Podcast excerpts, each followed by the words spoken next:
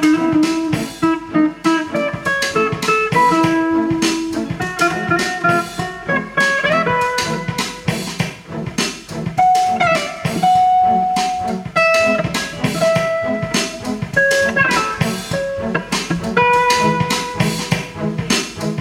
Hallo und herzlich willkommen zu einer neuen Folge des niveauvollen Trash Talks mit Philipp und Gast. Mein Name ist Philipp, ich bin der Blogger von Jots gegen Stefan. Meiner Seite habe ich wie immer einen ganz besonderen Gast, nämlich die Theresa Hannig. Hallo Theresa. Servus, guten Morgen. Du bist vermutlich der berühmteste Gast, den ich bis jetzt im Podcast hatte. Warum ist das denn so? Stell dich doch mal bitte vor. Das weiß ich nicht. Okay, jetzt bin ich ein bisschen überrascht. Äh, berühmt bin ich nicht. Also hallo, ich bin Theresa Hannig, ich bin 34 Jahre alt, Autorin, ähm, habe noch nicht so viel geschrieben, deshalb so berühmt kann ich gar nicht sein. Ich habe bisher ein Buch geschrieben, das war die Optimierer, das ist rausgekommen 2017. Die Fortsetzung kommt jetzt im Sommer, die heißt Die Unvollkommenen. Ja, und in der Zwischenzeit engagiere ich mich jetzt so ein bisschen für Feminismus, muss man sagen, für weibliche Science Fiction in Deutschland. Hab auch gerade ein Projekt am Start, das nennt sich Wiki für alle, wo wir eine Petition für oder gegen, je nachdem, das können wir gleich besprechen, die Wikipedia rausgebracht haben. Ja, alles weitere sage ich, äh, wenn du es wissen willst. Dann kommen wir schon mal zu dem ersten Thema, und zwar dem Thema vor dem eigentlichen Hauptthema, nämlich die Leipziger Buchmesse. Da haben wir uns ja getroffen und vereinbart, dass wir einen Podcast mhm. aufnehmen. Ähm, du warst ja ein bisschen länger da als ich. Wie waren deine Eindrücke? Was hast du erlebt auf der Leipziger Buchmesse? Also Leipziger Buchmesse war wieder ganz schön dieses Jahr. Wann bin ich gekommen? Ich bin am Donnerstag gekommen und zwar zur äh, Verleihung des Seraph 2019. Den hatte ich ja letztes Jahr gewonnen als bestes Debüt und durfte deshalb dieses Jahr die Laudatio halten das ist natürlich was ganz Besonderes, dass man dann irgendwie so in diese Gemeinschaft reinkommt und dann selber auch auf der Bühne stehen darf, selber auch äh, die neuen Preisträger beglückwünschen kann. Das war schon eine ganz tolle Geschichte. Im Anschluss gab es dann noch die große Lesung im Werk 2. Da war ich dann auch. Vorher war ich dann noch mit Judith und anderen und dir ja auch noch ein bisschen essen. Aber danach war ich noch bei der Lesung. Das war auch sehr interessant, weil ich da wieder ein paar von den Autoren getroffen habe von letztem Jahr und auch so ein bisschen in der Community mich umgeguckt habe. Denn ich bin ja noch relativ frisch in dieser Community drin und bin dann immer ganz froh, wenn ich die Leute wiedererkenne, die ich letztes Jahr getroffen habe. Dann am Freitag habe ich eigentlich, bin ich so ein bisschen über die Messe gestreunt, habe ein paar Termine gehabt und am Abend haben wir dann ein Buch vorgestellt. Da bin ich besonders stolz drauf, weil es was ganz Besonderes ist. Das äh, ist eine Anthologie aus Kurzgeschichten. Die Anthologie nennt sich Dunkle Ziffern und wurde von Edition Roter Drache rausgebracht. Und das ist ein ganz schwieriges Buch, denn es sind lauter Kurzgeschichten, die von sexueller Gewalt, Missbrauch, schlimmen Jugenderinnerungen handeln. Und der gesamte Erlös des Buches wird an Dunkelziffer e.V. gespendet. Also sehr viele Autoren haben da mitgemacht, alles ohne Honorar eben für diesen, diesen Verein. Und ähm, als wir am Abend dieses Buch vorgestellt haben, das war wirklich sehr emotional, weil viele Leute ihre Texte vorgelesen haben und bei vielen Leuten das autobiografisch war. Und die Texte sind teilweise richtig schlimm. Und wenn du dann auch noch die Autoren kennst und dir denkst, wow, der hat es erlebt, ist ja fürchterlich. Also das war einerseits ein sehr schöner, andererseits auch ein sehr schlimmer Abend. Aber es ist wirklich ein tolles Buch dabei rausgekommen. Das muss man sagen. Ich war leider nur einen Tag da, habe diesmal nicht so viele neue Vorlage kennengelernt wie letztes Jahr, wo ich länger da war, sondern habe auch wie du vor allen Dingen mich mit Bekannten vernetzt, habe gemeinsame Projekte besprochen, neue Leute kennengelernt habe heimlich in der Pan-Lounge abgehangen, obwohl ich gar nicht im Pan-Mitglied bin. Was? Aber da gab's Kaffee umsonst und ich habe mich reingeschmuggelt. Hätte ich das gewusst, hätte ich ja gleich die Sicherheit gerufen. Zwei Trolle und drei irgendwie Space Cowboys. Außerdem habe ich ein paar Lesungen besucht, unter anderem, was sehr cool war, die interaktive Lesung von Jörg Benne, der hat so ein Spielbuch vorgestellt. Mhm. Und vor allen Dingen die zwei Rollenspielverlage, da komme ich halt vom Hobby her, einmal Uhrwerk, die auf der MangaCon quasi sich richtig gut präsentiert haben und die müssen wohl auch sehr viel verkauft haben und der Manticore Verlag und habe dann so ein bisschen das Feedback aufgegriffen, was die Verlage gesagt haben, gerade auch in diesem Fantastikbereich. Mhm. Die haben alle gesagt, die haben recht viel verkauft und die Resonanz auch der Leserinnen und Leser war wirklich gut. Aber die haben alle einmal geklagt über eine sehr geringe Marge. Es muss wohl so sein bei der Leipziger Buchmesse, dass die verkaufen das ja über die Buchmesse und müssen, glaube ich, 40 Prozent an Marge abdrücken. Mhm. Und da wurde dann schon gesagt von einigen Verlegern, das wäre so der größte Buchladen der Welt und sie wären eigentlich nur die, na, wie, wie Verkäufer. die gar nicht so viel bei rumkriegen und dass die Präsentation wichtiger wäre als der reine Gewinn. Mhm. Das Geld war generell dieses Jahr ein großes Thema wegen der KNV-Insolvenz. Mhm. Und ich habe mit vielen kleinen Verlagen gesprochen, die halt Existenzsorgen haben oder die zumindest schon mal Projekte, die eigentlich fest für dieses Jahr geplant waren, verschieben müssen auf nächstes Jahr oder übernächstes Jahr. Okay. Dann war ich auch auf der Sera-Verleihung war ganz interessant. Ich gebe zu, ich war im Team Judith und habe Judith angefeuert. Hat leider nichts gebracht. Wie zufrieden warst du denn eigentlich mit der Auswahl der Nominierten und mit den Preisträgern? Du hast ja auch die Laudatio gehalten. Ja, da muss ich jetzt zu meiner eigenen Schande gestehen, dass ich leider gar nicht so viel von den anderen gelesen habe. Wie es so ist, man hatte ja immer nur ganz wenig Zeit. Ich habe äh, jetzt von den Debütanten tatsächlich nur die gelesen, die ich vorgestellt habe. Das tut mir auch wahnsinnig leid. Hätte ich auch gern mehr gemacht. Ich habe die schon im Regal stehen, die anderen beiden, aber wie gesagt, muss ich noch lesen. Und bei dem Sera für das beste Buch, wo ja auch Judith nominiert war, da hatte ich Hologrammatika von Tom Hillebrand gelesen, was ich auch ein ziemlich cooles Buch finde. Und natürlich Romanova von Judith selber und war dann doch etwas enttäuscht, ähm, dass sie dann am Ende nicht gewonnen hat. Aber mein Gott, Judith ist ja sehr produktiv, da kommt sicher in Zukunft noch was und dann irgendwann kriegt sie auch den Preis. Zweifelsohne, das glaube ich auch. Wollen wir schon mal zur Medienshow übergehen? Mhm. Und wir haben uns ja geeinigt, dass jeder von uns zwei Medien vorstellt. Und als Gästin, übrigens liebe Grüße an den Duden Verlag, die mir erklärt haben, dass es wirklich Gästin heißt. Ach echt? Kein Witz. Ist ein seltenes Wort, aber es ist eigentlich grammatikalisch richtig. Deswegen du als Gästin darfst das erste Buch oder das erste Medienprodukt vorstellen. Okay, Gästin ist ja ist ja ganz toll. Ich habe gestern äh, ein anderes Interview gehabt und habe da auch dauernd versucht zu gendern, aber ich glaube, es ist mir nur in der Hälfte der Sätze gelungen was wahrscheinlich dann ein bisschen komisch rüberkommt am Schluss. Aber mal, man kann sich ja Mühe geben. Also, was ich gerne vorstellen möchte als erstes, ist das neue Album von Dendemann. Das heißt Da nicht für und ist im Januar erschienen. Und das finde ich total klasse. Also ich kaufe jetzt eigentlich nicht so viel Musik, aber auf das Album habe ich schon eine ganze Weile gewartet. Da hat er sich auch sehr lange Zeit gelassen. ja, schon. Und ich habe mir zwischendrin beholfen mit dem, mit dem alten Album von ihm, mit dem vom Vintage verweht und war da echt, da ich total verliebt in das Album. Ich fand das so geil. Also der Beat ist einfach einfach der Hammer. Und äh, ich kenne Dendemann eigentlich ursprünglich aus dem Neo-Magazin, als er da noch die Musik gemacht hat. Das geht mir genauso. Und da fand ich ihn einfach sau cool, weil er auch in diesen kleinen Stücken, also am Anfang ja immer und auch zu den Gästen immer so coole, präzise Sachen gerappt hat. Das hat mir total gut gefallen. Und dann habe ich mir eben das neue Album von ihm gekauft und das ist eine ganz interessante Mischung. Ähm, ich habe mir auch ein Interview von ihm dazu angehört. Der ist ja echt ein sehr, sehr interessanter und auch total eloquenter Mann. Einerseits ist es mega politisch, andererseits total Hip-Hop künstlerisch, womit ich jetzt nicht so viel anfangen kann. Also ich bin dann doch eher beim politischen Hip-Hop. Das gefällt mir sehr gut. Ich weiß nicht, hast du das zufällig, die erste Single-Auskopplung, keine Parolen, hast du das mal gehört? Ja, ich habe ein paar Lieder gehört, ähm, so ziemlich alles, was legal auf YouTube verfügbar war. Mhm.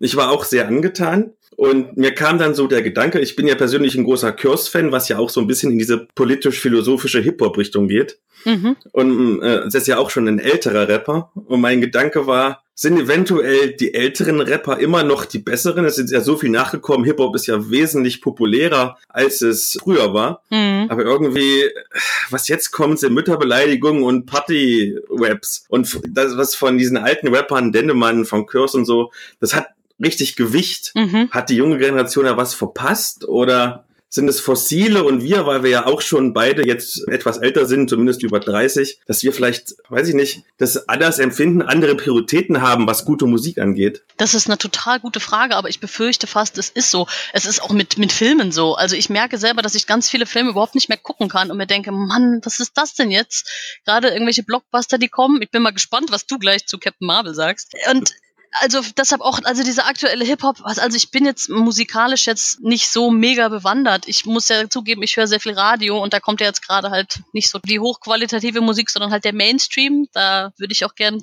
ganz gut dazu tanzen.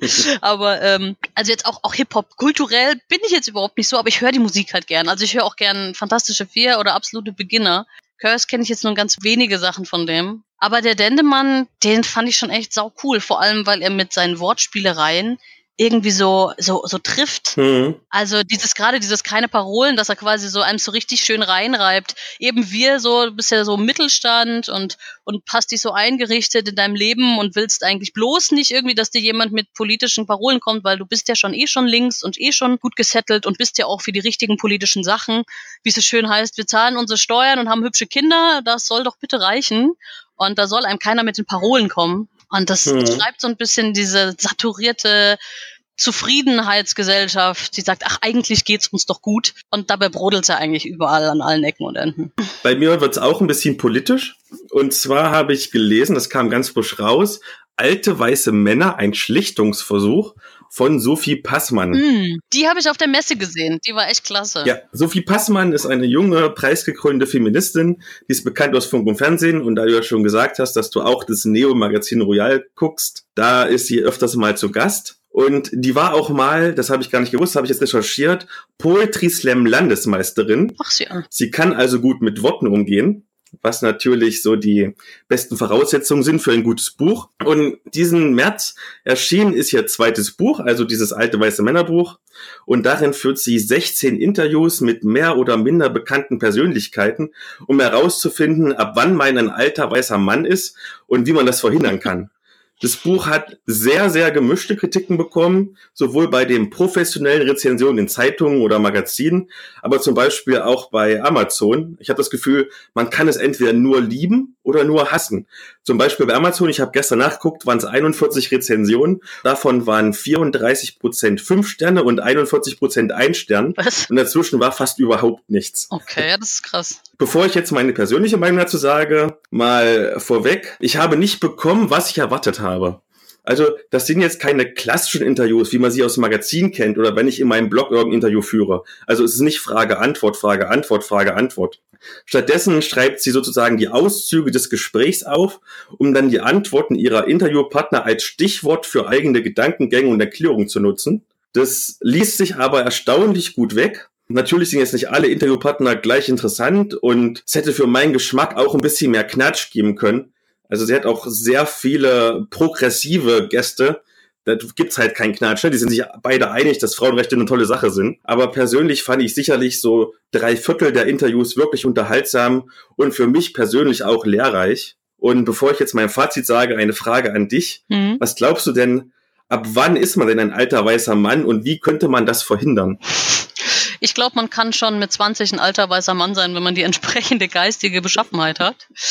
Ähm, aber wie kann man das verhindern? Ja, also ich glaube, also abgesehen davon, dass ja schon zu Sokrates Zeiten immer die äh, alten Leute über die verdorbene und verzogene Jugend geredet haben, also dass das quasi immer schon Thema war, dass die Alten die Jungen doof finden und umgekehrt, ist das, glaube ich, jetzt ein Phänomen, was wir ganz deutlich spüren, weil wir in so einem kulturellen Umbruch leben. Also wenn ich mir angucke, wie jetzt die Generation mein meiner Eltern, wie die noch erzogen worden sind, die wurden ja teilweise noch in der Schule gehauen. Da war teilweise die Frauen durften, also meine Mutter hätte ja nicht arbeiten können ohne Erlaubnis. Obwohl stimmt, das müsste ich mal nachrechnen. Also 20 war ja meine, meines Wissens noch das ähm, Gebot, dass die Frauen ihre Männer um Erlaubnis fragen mussten. Also worauf ich eigentlich hinaus will, ist, dass unsere Eltern ja noch sehr krassen Regeln unterworfen waren. Also es gab noch den Kuppelparagraph. Also die Gesetzgebung hat quasi sehr sich mit moralischen Vorstellungen vermischt und die Kirche hatte noch einen ganz anderen Einfluss. Also da, da war ganz klar, welche moralischen Vorstellungen man hat, wie die Gesellschaft sein soll und so und nicht anders gehört sich das. Und wir jetzt sind schon so anders und so offen und so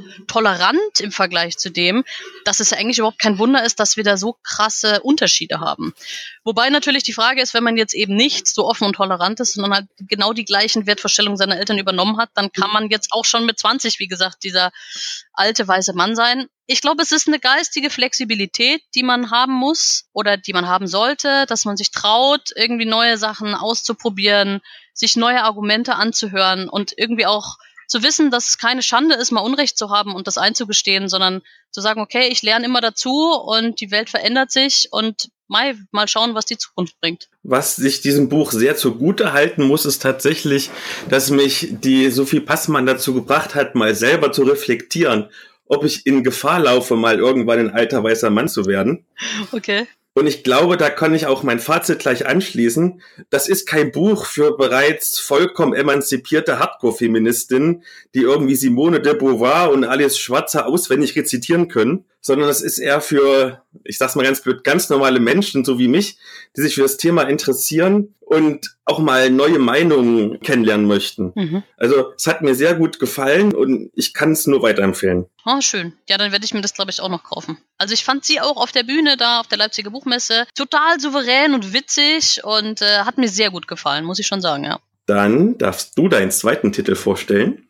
Ja, mein zweiter Titel ist ein Film, der mir empfohlen wurde von einem Kumpel von mir. Den gibt's auf Netflix, was natürlich sehr praktisch ist für alle, die das sich angucken wollen. Der heißt Kein Mann für leichte Stunden. Oho. Ist jetzt nicht so der Titel, den ich normalerweise angucken würde.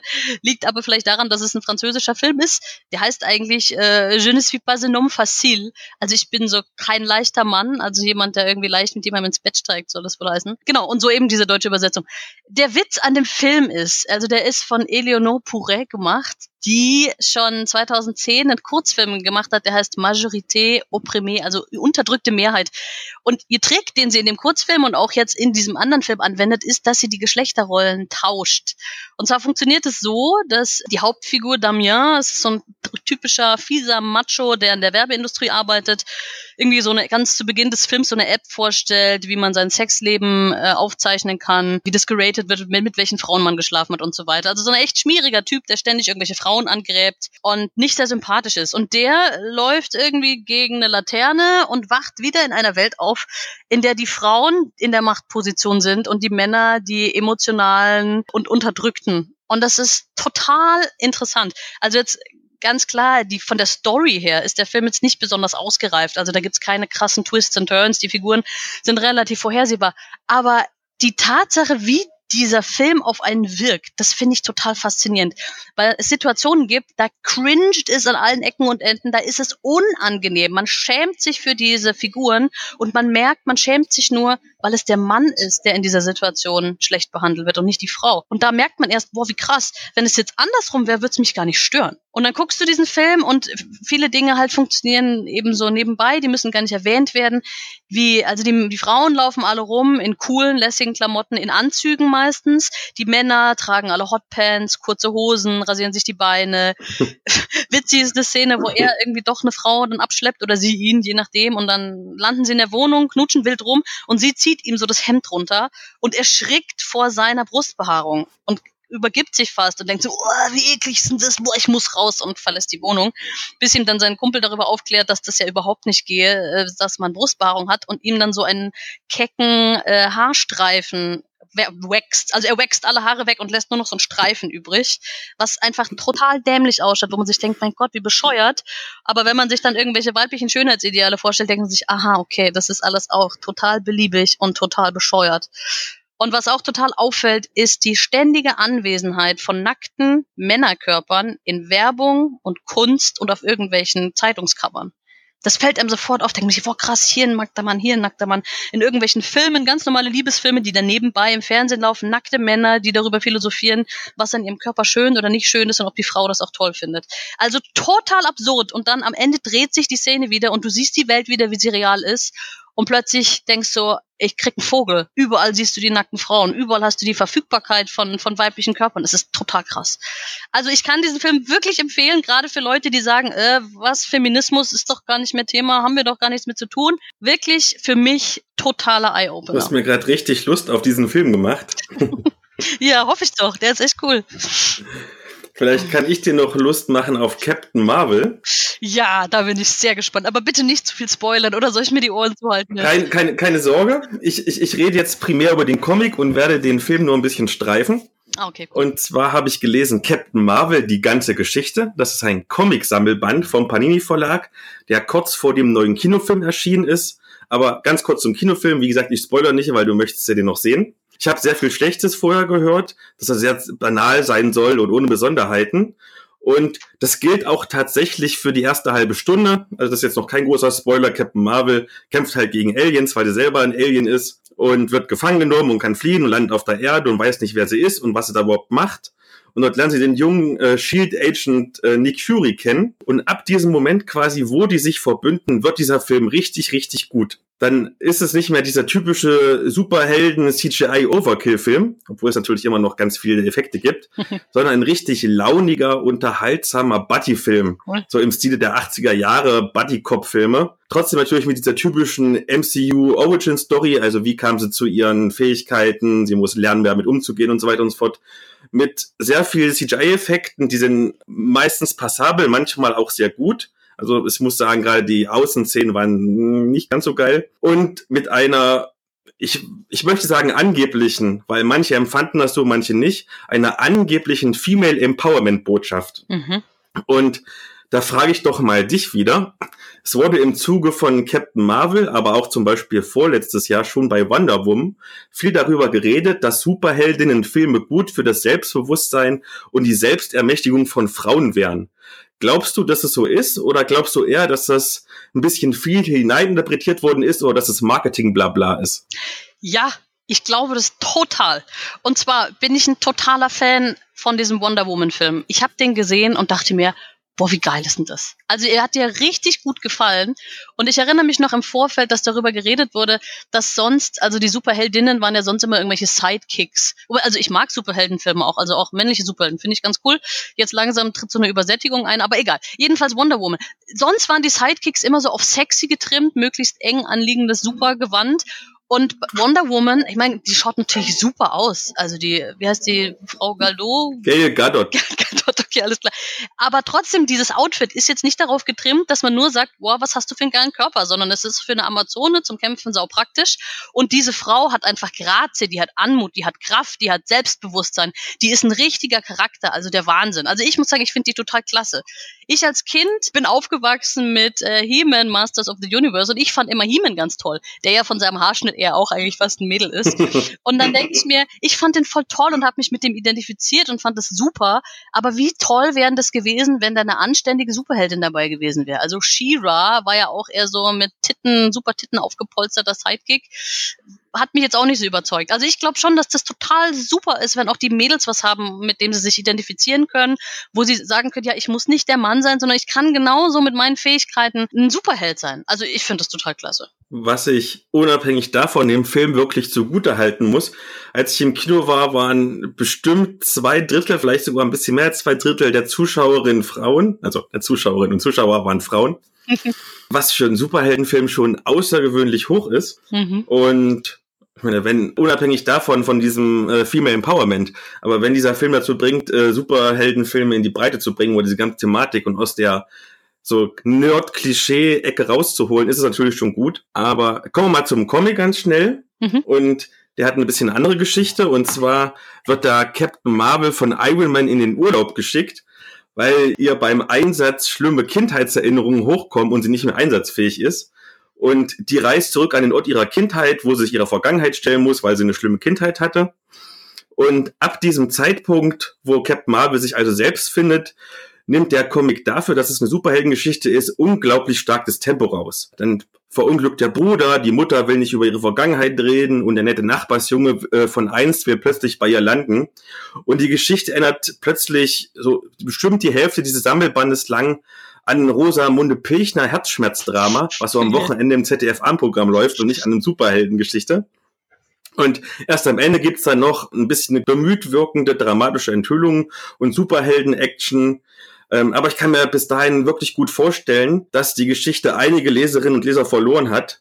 Also hätte ich mir diese US-Einzelhefte gekauft und nicht den deutschen Sammelband, dann wäre ich definitiv zwischendrin ausgestiegen, weil es einfach nicht nicht gut war. Hm, schade. Also ich kann leider keine Empfehlung für den Comic geben, aber eine große Empfehlung für den Film. Okay, ja, den muss ich mir auch auf jeden Fall noch an, angucken. Also ich habe von, ich glaube, Judith fand den auch ganz toll. Hat er auf jeden Fall, glaube ich, getwittert. Mhm. Und ja, also ich muss mir den noch anschauen. Ist ja immer ein bisschen schwierig. Ich habe ja zwei Kinder, da muss man schon gucken, wann man sich die Abende irgendwie freinimmt, um dann rauszukommen, um mal zu gucken. Aber das kriege ich sicher noch hin. Dann kommen wir schon zu dem Hauptthema. Und ich starte mal ganz provokativ. Bitte. Du hattest Stress mit Wikipedia. und es hat so weite Kreise gezogen, dass es sogar in den großen Medien, wie zum Beispiel dem Weiß Magazine, thematisiert wurde. Ja. Worum ging's überhaupt? Ja, das ist echt eigentlich total absurd, wenn man sich überlegt, wie das angefangen hat. Weil um es jetzt mal echt blöd zu sagen, eigentlich wollte ich nur mal eben schnell eine Liste anlegen. Mehr war es nicht. Und jetzt haben wir da ein Riesenthema draus gemacht. Okay, ich fange mal kurz an. Also ähm, auf Twitter habe ich mit der Judith und noch jemand anderem, ich weiß gar nicht, wer das war, weil ich bin da nur reingekommen in diesen Chat. Wir haben in den Thread, wir haben darüber gesprochen, was es denn so für weibliche Science-Fiction-Autorinnen in Deutschland gibt. Und also Judith, ich rede immer von Judith Vogt, die war ja, glaube ich, bei dir schon mal in der Sendung drin. Ist ja auch eine die relativ. Kommt erst die noch. kommt erst noch, super. Dann äh, grüß dich schon mal schön. Jedenfalls war ich mit Judith und mit der Annette Jurecki letztes Jahr auf der Frankfurter Buchmesse bei einem Science-Fiction-Panel. Und das wurde zu Ehren von Ursula Ursula K. Le Guin, kriege ich nicht mehr hin, Ursula K. Le Guin gemacht. Und da sollte eben über feministische Science Fiction, Frauen in der Science Fiction und Utopien geredet werden. Und ich will es jetzt gar nicht so weit ausbreiten. Das hat jetzt nicht so mega gut geklappt. Also es war ganz nett, aber es hätte besser laufen können. Und vor allem für uns Frauen in der Science Fiction war es jetzt nicht der glorreichste Moment. Da haben wir auf jeden Fall gemerkt, dass für die Frauen in der deutschen Science Fiction noch viel zu tun ist. So. Ich bin in, im Zuge dieser ganzen Ereignisse zu einer Feministin geworden. Viele meiner Freunde sagen, äh, Theresa, das warst du doch vorher eh schon. Jetzt bezeichne ich mich auch so und bin da auch ein bisschen politisch aktiver. So, und versuche auch dementsprechend zu lesen.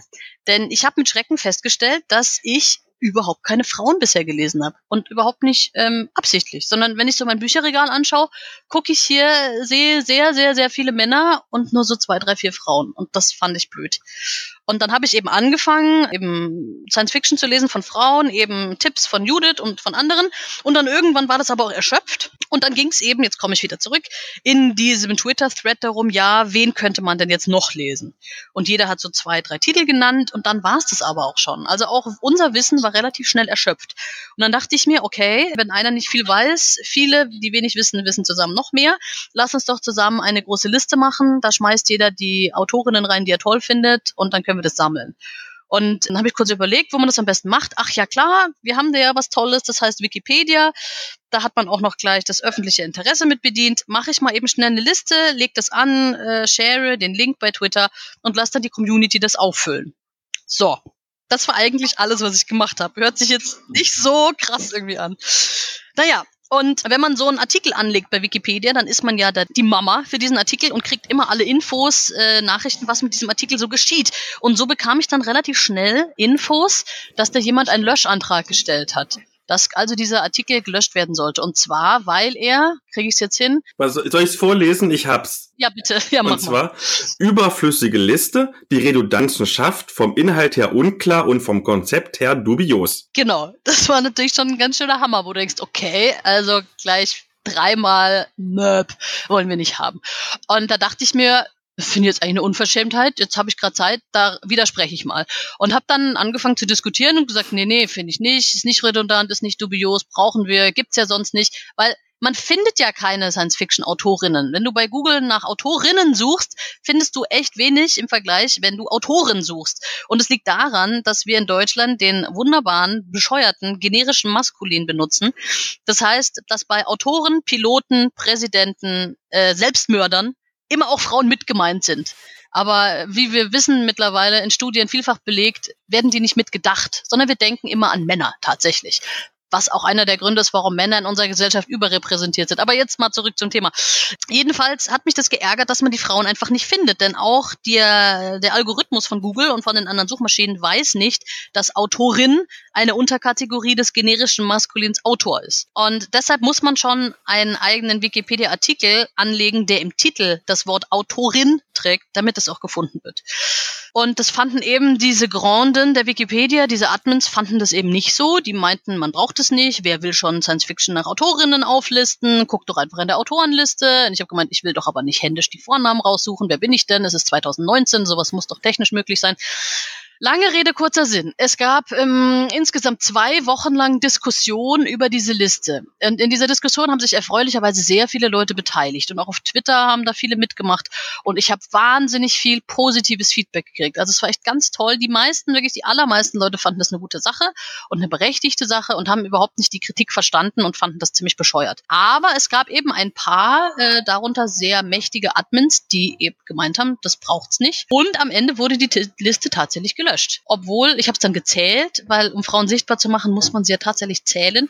In der, wenn man diese sich anguckt, wer da alles mitdiskutiert hat, waren am Ende 62 Leute für die Liste und 20 gegen die Liste.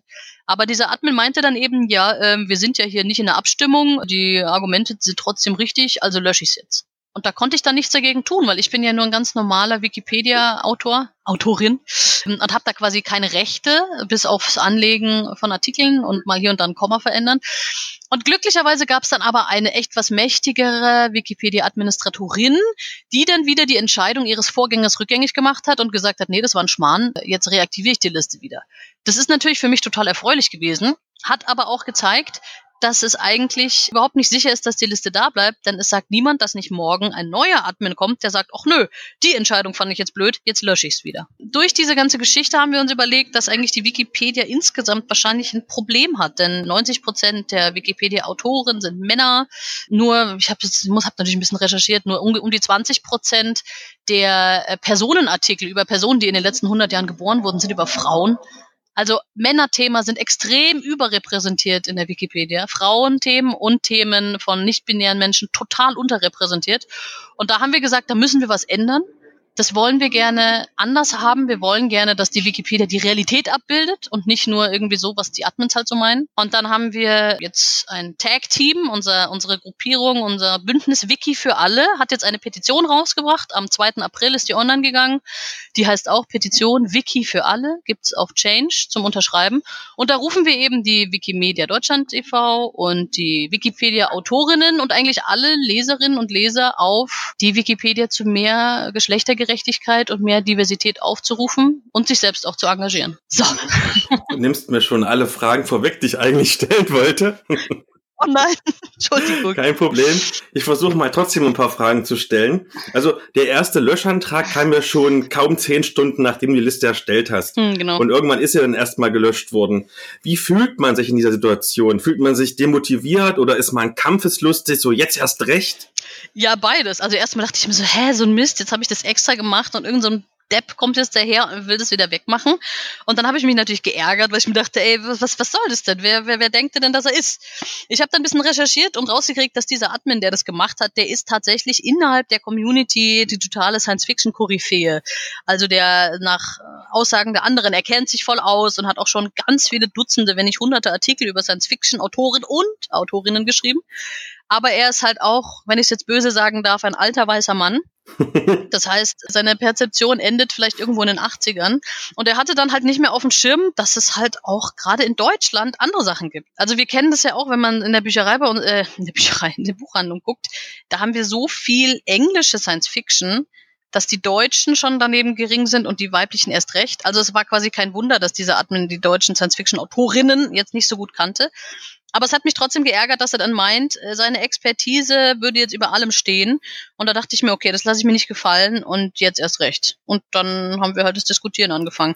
Aber ich glaube schon, also Leute, es kann, ich kann mir gut vorstellen, dass viele dann in einer anderen, in der gleichen Situation gesagt hätten, ach komm, ich habe da keine Zeit, keine Lust, sollen sie doch löschen, ist mir egal, dann schick, mache ich halt ein Excel und schick das rum oder so. Also es hätte auch genauso gut sein können, dass man sagt, okay, ich lasse es weil ich habe keinen Bock, mich ähm, auf den Ärger einzulassen. Und wenn du schon den alten weißen Mann ansprichst und auch dieses Missverhältnis zwischen männlichen und weiblichen Autoren in der Wikipedia, glaubst du, dass die Wikipedia tendenziell frauenfeindlich ist oder gibt es andere Gründe dafür? Frauenfeindlich ist immer sau schwierig. Also ich glaube schon, dass wir in einer sehr sexistischen Gesellschaft leben, wobei das, äh, muss man immer betonen, struktureller Sexismus nicht ist. Ich kenne jetzt fast niemanden, außer einige AfD-Leute vielleicht, die wirklich willentlich und aus eigenem Antrieb heraus sexistisch sind und das auch meinen, sondern die meisten von uns sind halt in diesem System drin und merken das gar nicht. Also ich bin auch wahrscheinlich total sexistisch und merk's gar nicht. Also äh, ich habe ja auch 34 Jahre gebraucht, um das überhaupt zu checken. Jetzt langsam check ich's. und das Problem ist, man ist, das ist wie in so einem Rabbit Hole. Wenn du da einmal drin bist, kommst du nicht mehr raus. Also you can never unknow it. Ich sehe jetzt überall diese Sexismen und weise jetzt meine Umgebung darauf hin. Mein Mann, der muss das immer ertragen. Und den, den kriege ich auch schon noch dazu, Feminist zu werden.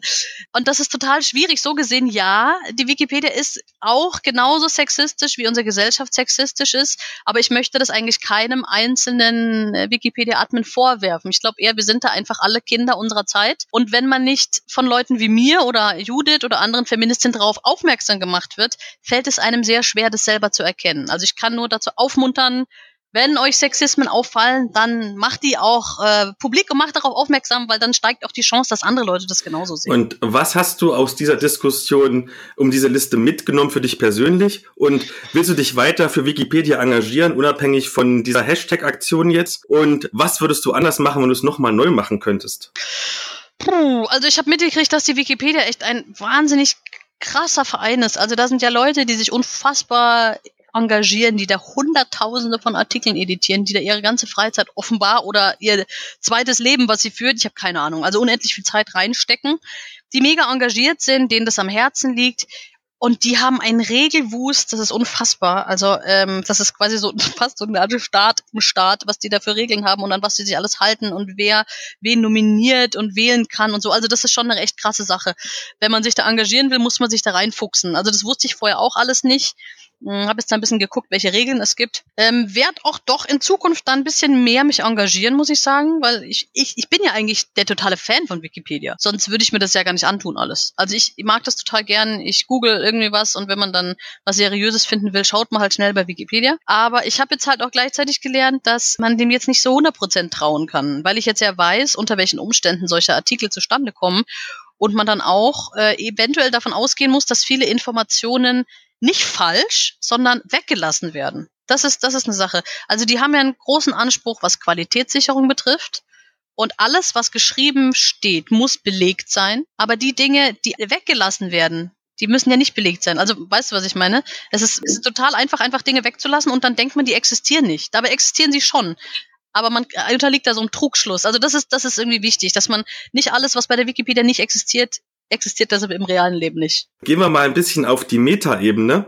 Die Frauenliste, ich habe gestern nochmal nachgezählt, hat ungefähr 120 Namensnennungen. Hm. Die männliche Liste ist wesentlich länger. Liegt es daran, dass Frauen generell weniger Science Fiction als Männer schreiben? Und falls ja, warum? Und nochmal, falls ja, wie kann man das ändern? Keine Ahnung. Das weiß ich doch nicht. Es ist so ein Henne-Ei-Problem, glaube ich. Mann sagt ja immer, Science Fiction ist so ein Männerthema. Das interessiert Männer, das lesen Männer und dann schreiben auch weniger Frauen und dann sieht man auch weniger Frauen. Und wenn man weniger Frauen sieht, dann meint man, es gibt weniger Frauen, die kriegen weniger Preise, die werden weniger gekauft und schwuppdiwupp hat man wieder viel mehr Männer, die Science Fiction schreiben. So, Deshalb, ich kann das überhaupt nicht beurteilen. Es gibt ja von der, ach, wer hat das jetzt nochmal gemacht, das Projekt Frauen zählen? Nina George. So, also, es gibt ja von Nina George das initiierte Projekt Frauen zählen. Und da hat sie wirklich einfach mal Frauen in der Literatur gezählt. Wie oft werden die rezensiert von Zeitschriften, Fernsehen, Film, wie oft welche Genres und so weiter und so fort. Und da sieht man relativ gut äh, die Sichtbarkeit eben oder beziehungsweise die Unsichtbarkeit von Frauen. Also kann jeder nachgucken, frauenzählen.de, da sieht man die ganzen Diagramme. Und eigentlich sind Frauen und Männer im Literaturbetrieb relativ gleich verteilt. Also die Daten kommen da von der Künstlersozialkasse, bei der sich eben Künstler und auch Autoren versichern müssen, wenn sie ein bisschen was veröffentlichen und verdienen. Außer bei, wenn ich es jetzt richtig im Kopf habe, äh, Liebesroman und Jugendbuch, da sind die Frauen über, überrepräsentiert und bei Sachbuch und Thriller sind die Männer überrepräsentiert. Aber sonst hält es sich so ungefähr die Waage. Und trotzdem werden Männer zum Beispiel doppelt so häufig rezensiert wie Frauen. Deshalb, ob jetzt wirklich mehr Männer Science Fiction schreiben als Frauen, kann ich statistisch gar nicht auswerten. Tendenziell würde ich sagen, ja, vielleicht ein bisschen, aber auf keinen Fall in so einem Missverhältnis, wie die öffentliche Wahrnehmung ist. Dann gehen wir noch eine kleine Metaebene höher. Und zwar in der Diskussion kam ja auch das Argument auf, dass Frauen einfach erfolgreicher sein sollen, damit sie eines Wikipedia-Artikels würdig sind. Du bist ja nun eine erfolgreiche, preisgekrönte Autorin. Würdest du dieser Aussage zustimmen oder diese Aussage ablehnen? Ich würde sie gern ablehnen, aber die Realität schaut ja offenbar anders aus. Also offenbar werden wir, müssen wir Frauen ja doppelte Standards erfüllen. Wir müssen noch erfolgreicher sein, noch besser um irgendwie gesehen zu werden. Was, was mit deinem Kopf ist. Meine Mutter war Deutschlehrerin und die war da auch mit einigen Leuten, die die Hochbegabtenprüfung machen, hatte die zu tun. Und die hat mir letztens erzählt, dass zwei Drittel der Kinder, die zur Hochbegabtenprüfung zugelassen sind, sind Mädchen, ein Drittel Jungs. Aber am Ende diejenigen, die diese Prüfung bestehen und als hochbegabt quasi den, dieses Häkchen kriegen, ja, du bist hochbegabt, sind 80 Prozent Jungs. Mhm. Da denke ich mir, okay, das ist ja also total krass. Da passieren auf dem Weg von, okay, du hast super Noten, bis hier kriegst du den Aufkleber, du bist hochbegabt und wirst dementsprechend auch gefördert. Also da hängen ja auch Gelder und, und Studienplätze und sowas dran. Da passieren irgendwelche Dinge, die ich jetzt auch überhaupt nicht beurteilen kann. Also ich, das ist halt irgendein Auswahlverfahren mit Gesprächen und sowas. Und am Ende haben die Mädels einfach wahnsinnig schlechte Karten. Und das sind schon erstaunliche ähm, Mechanismen. Und ähm, ich weiß es nicht, ob es jetzt in der Literatur auch so ist, dass du halt als Frau wahrscheinlich so über alle Maßen großartig sein musst, dass du einigermaßen bestehen kannst neben den Männern. Aber wenn man sich so die Preisverleihung anschaut und die Preisträger, ist es ja schon so. Also es, wie viele äh, Nobelpreisträgerinnen haben wir, wie viele Nobelpreisträger im Preis des deutschen Buchhandels. Also da, da kann man schon gucken, die Männer sind wahnsinnig überrepräsentiert. Es wird langsam besser. Vielleicht haben wir in 50 oder 100 Jahren Gleichheit. Wer weiß. Und wo ich mantraartig immer wieder erzähle, dass du eine erfolgreiche, preisgekrönte Autorin bist, da kommen wir ja, ganz elegant zum letzten Thema nämlich dir persönlich. Mhm. Du hast mit deinem Debütroman Die Optimierer ja schon den vielleicht wichtigsten deutschen Fantastikbrandpreis, nämlich den Seraph, erhalten. Hm, ja, das war schön. wie kamst du überhaupt zum Schreiben und wie lang und wie schwer war der Weg hin zur gefeierten Preisträgerin? Oh, wie du das so schön sagst, das könnte ich mir Stunden anhören. So, so spricht zu Hause niemand mit mir. Ja, also ich bin natürlich total happy, dass das alles funktioniert hat. Wie es so schön ist, eigentlich ist es total klassisch und ganz unspektakulär. Ich habe immer schon geschrieben, das war immer schon mein Hobby und es hat nie jemanden interessiert. Also ich habe, ja, ich habe halt immer geschrieben und habe es auch gar nicht so viele Leute lesen lassen, habe es meistens in der Schublade gehabt und das so vor mich hingewurstelt. Und dann habe ich tatsächlich äh, mit 15 schon mal mir eine Agentin geholt, die dann für mich zwei meiner damals geschriebenen Romane an den Mann bringen sollten. Hat leider nicht geklappt. Da war ich dann natürlich tödlich beleidigt und dachte, ach, mein Genie wurde verkannt. Das ist ja alles blöd. Hab dann trotzdem weitergeschrieben, aber es nie veröffentlicht. Und dann kam Studium, kam Arbeit, kam das reale Leben und ich habe nicht mehr so viel geschrieben und es war dann irgendwann wurscht. Und irgendwann habe ich wieder angefangen und vor mich hingeschrieben und dann irgendwann war eben mein Roman Die Optimierer fertig und ich dachte mir so, jetzt will ich es nochmal wissen. Und das war, wann war das? 2013, glaube ich. Also so alt ist das Buch schon. Und dann ähm, habe ich alle möglichen äh, Verlage angeschrieben, wie es so ist und habe denen mein Manuskript geschickt. Und es hat niemand es gewollt. Ich habe von zwei Verlagen oder drei eine Ablehnung gekriegt, die anderen haben es noch nicht mal mit dem Arsch angeschaut. Das ist ja offenbar so. Also ihr da draußen, wenn ihr Manuskripte habt, schickt sie nicht an die Verlage. Es bringt überhaupt nichts, sondern man sucht sich eine Agentur. Also habe ich wieder die gleiche Agentur kontaktiert, die ich damals schon 15 Jahre zuvor hatte. Und die hat gemeint, ja, okay, machen wir. Dann habe ich noch mal zwei Jahre an diesem Manuskript rumgedoktert mit eben dieser Agentin, die auch also ähm, Schreibcoach ist. Und eigentlich habe ich ein Jahr lang nur versucht, sie davon zu überzeugen, dass ich recht habe und dass ihre ganze Kritik blöd ist, weil wir überhaupt nicht weitergekommen sind. Und ich wollte schon das äh, Verhältnis kündigen. Ich, wir hatten ein Treffen und äh, ich wollte sagen, okay, lassen wir das. Offenbar ver verkennen sie mich mal wieder.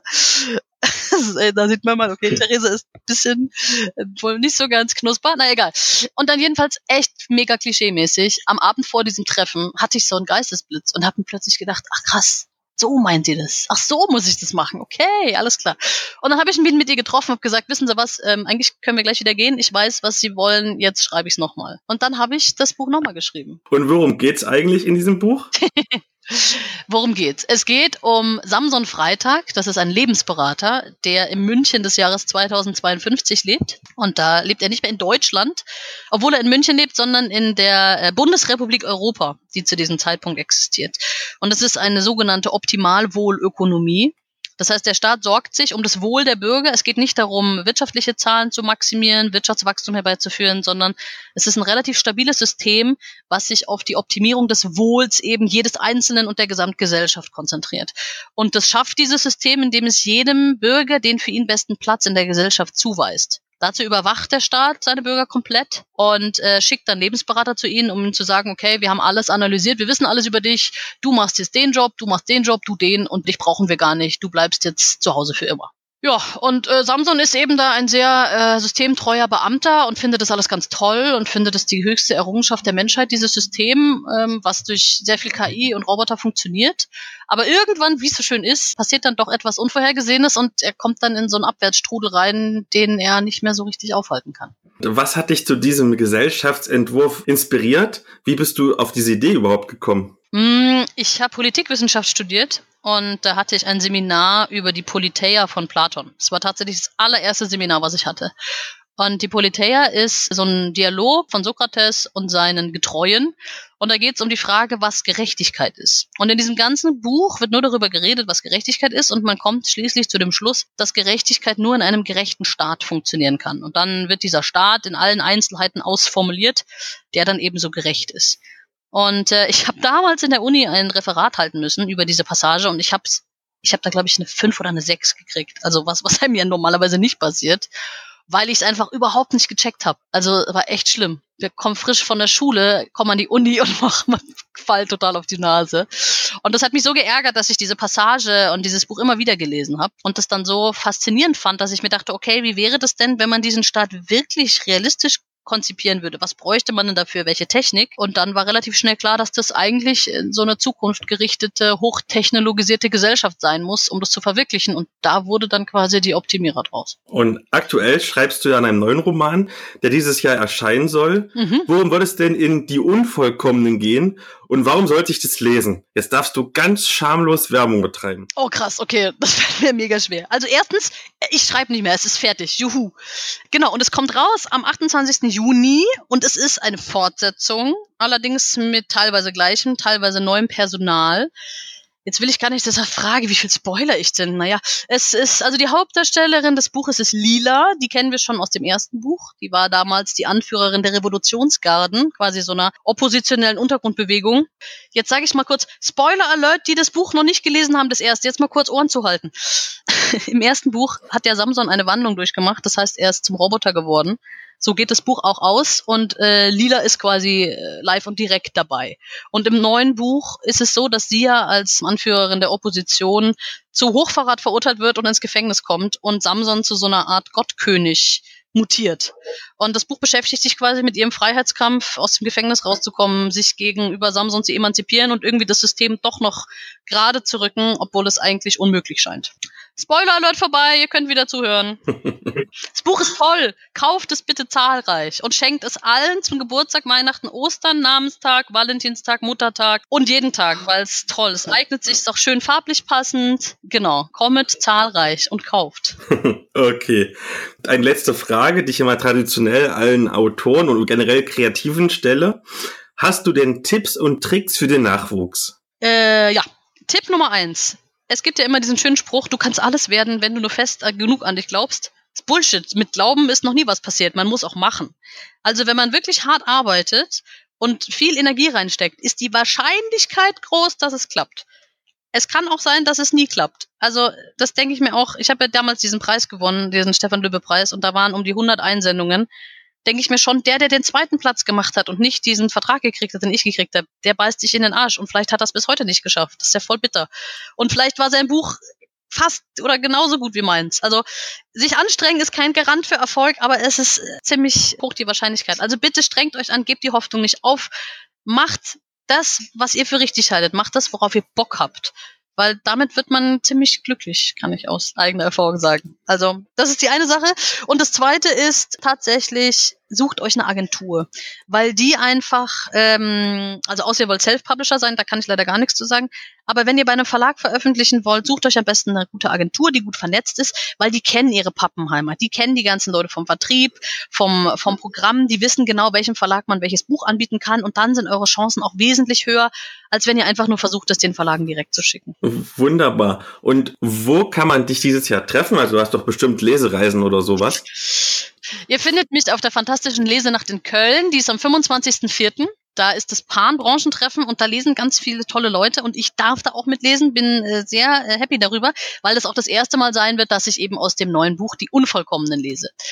Dann bin ich noch in Königsbrunn am 22.05. Das ist ja, wer da hinkommt, zufällig. Was ziemlich cool ist und wo ich mich mega drauf freue, ist, dass am ähm, 31. Mai hat die Optimierer Premiere im Sozietätstheater in Dresden. Das ist nämlich jetzt, äh, wird für die Bühne fertig gemacht. Und da bin ich total gespannt, wie das wird. Also da freue ich mich schon total drauf. Wer mich sehen will, kann gerne auf meiner Webseite das unter Termine schauen, da sieht man was oder mich anfragen. Ich lese auch immer in Schulen ganz gerne. Das ist super mit so einer anschließenden Diskussion über Medienpädagogik, also Medienkompetenz und Überwachung und sowas.